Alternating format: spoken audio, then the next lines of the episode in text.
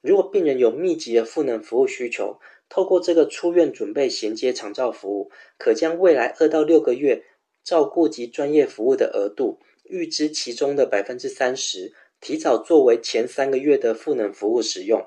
那要怎么知道是不是出院准备友善医院呢？嗨，大家好，我是用专业说白话讲重点不废话的小周药师。你正在收看小周药师聊长照，这是由长照喵长照课程活动平台独家冠名赞助的银发族科普频道。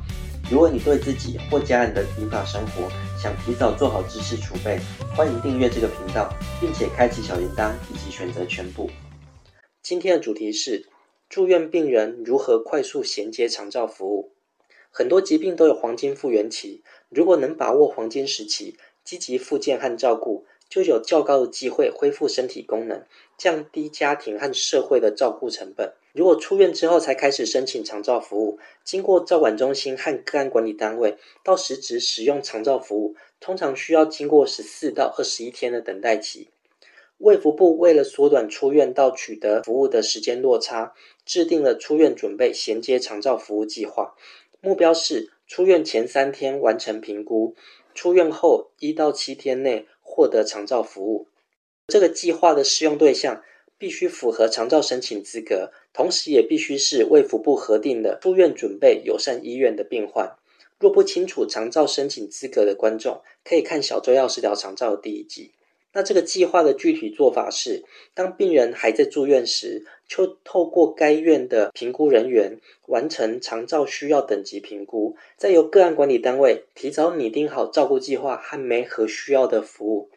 病人一旦出院，就可以快速使用长照服务。如果是密集需要赋能服务的病人，还可以预支未来半年照顾及专业服务的三十 percent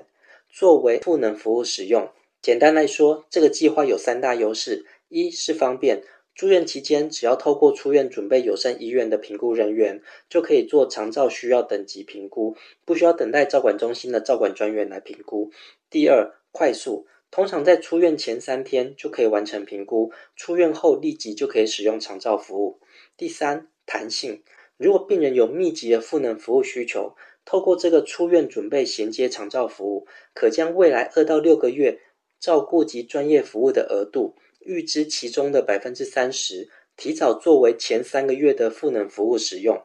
那要怎么知道是不是出院准备友善医院呢？第一个可以搜寻各县市的长照管理中心。第二个，在长照喵长照课程活动平台，只要先选择县市，再选择服务单位里面的出院准备友善，就可以看到该县市的出院准备友善医院的列表。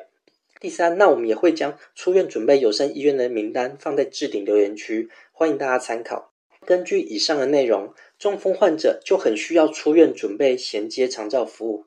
但近十年来，台湾年轻中风患者占整体中风患者比例，从原本的五到六 percent，剧增到十五到十八 percent。也就是说，每七个中风患者就有一个不到四十五岁。那考考大家，年轻中风患者有办法使用长照服务吗？欢迎在底下留言。